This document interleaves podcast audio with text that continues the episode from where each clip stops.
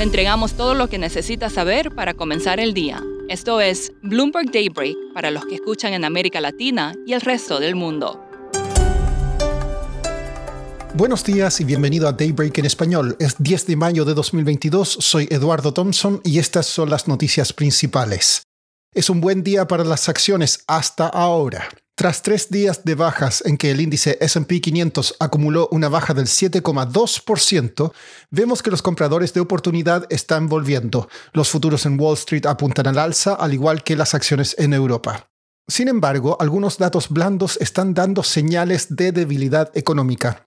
Según un análisis de Bank of America, las menciones de las palabras demanda débil en las conferencias de resultados se encuentran en un máximo de dos años. El rastreador diario de demanda global de TD Securities se volvió negativo por primera vez este año y los indicadores de actividad de alta frecuencia están señalando desaceleración. Los analistas están en alerta. Recortaron las estimaciones de resultados para 2022 por segunda semana. No lo habían hecho desde 2020. En cuanto a la guerra, Emmanuel Macron se unirá a Ursula von der Leyen en una llamada con Hungría hoy para persuadir a ese país de que respalde las sanciones petroleras a Rusia. El Banco Europeo de Reconstrucción y Desarrollo prevé que el PIB de Ucrania se hundirá en casi un tercio en un escenario donde la guerra termine este año. En noticias corporativas, Citigroup dijo que está bajo investigación por varios reguladores por uso indebido de servicios de mensajería e emails personales. Tesla negó un informe de Reuters que decía que suspendió producción en Shanghái, pero sí admitió disrupciones. Sony recomprará hasta 1.500 millones de dólares en acciones después de que sus resultados decepcionaran y las cifras de Bayer superaron las expectativas por demanda de productos agrícolas.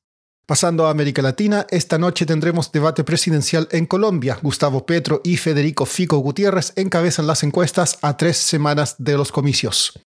En México, las periodistas Yesenia Molinedo Falconi y Sheila García Olivera fueron asesinadas en el municipio de Cozoleacaque, en el estado de Veracruz, esto según el periodista Joaquín López Dóriga. En El Salvador, el presidente Nayib Bukele dijo que el gobierno compró 500 bitcoins, su mayor compra a la fecha. La criptomoneda fue declarada como moneda de curso legal en el país en septiembre. El Aeropuerto Internacional de la Ciudad de México reducirá los vuelos en un 25% y aerolíneas nacionales y el gobierno acordaron migrar parte del tráfico a los aeropuertos en las afueras de la ciudad. Andrea Navarro es periodista de Bloomberg News en México y nos explica más sobre los motivos de esto. Lo que está pasando en la Ciudad de México es que el aeropuerto está saturado desde hace mucho tiempo. En tierra se ven videos de, horas de espera para pasar migración y en el aire todos sabemos, todos los que vivimos aquí sabemos de los retrasos de muchas horas para, para tomar cualquier tipo de vuelo. Esto se iba a solucionar con un aeropuerto que se iba a construir en el 2013, que se empezó a construir en la administración pasada, pero que este gobierno canceló. Entonces su alternativa fue reconvertir una base militar que se llamaba Santa Lucía en el ahora aeropuerto Felipe Ángeles. Este aeropuerto está a 50 kilómetros de la Ciudad de México más o menos e inició operaciones en marzo, pero dada la geografía de la Ciudad de México, que es muy montañosa, el espacio aéreo es algo complicado.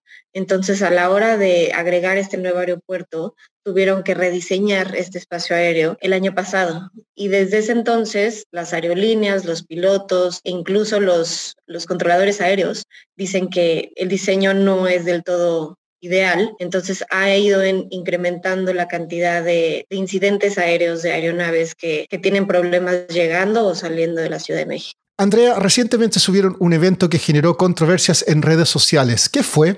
El sábado en la noche había un avión de Volaris estacionado en una de las, eh, de las pistas del aeropuerto de la Ciudad de México esperando salir y otro avión de Volaris venía entrando. Entonces iba a llegar a la misma pista y pues fue una cuestión de minutos, segundos en los que los controladores aéreos se dieron cuenta que no, no podía aterrizar un avión en la pista en la que había otro y se pudo arreglar el tema.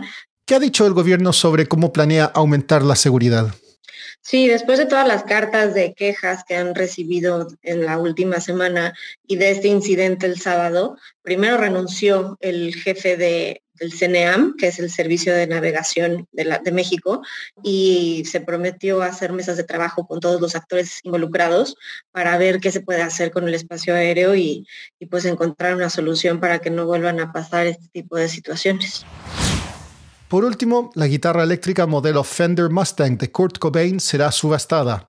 El vendedor es Jim Irsay, dueño del equipo de fútbol americano Indianapolis Colts, quien destinará lo recaudado a una campaña por salud mental.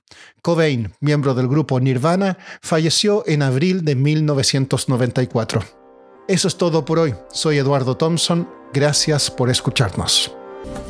Para conocer todas las noticias que necesita para comenzar el día, revise Daybreak en la app Bloomberg Professional, donde puede personalizar las noticias que desee recibir. También puede suscribirse a la versión solo audio en Spotify, Apple Podcasts o la plataforma de su preferencia. Eso es todo por hoy. Escuche de lunes a viernes Bloomberg Daybreak.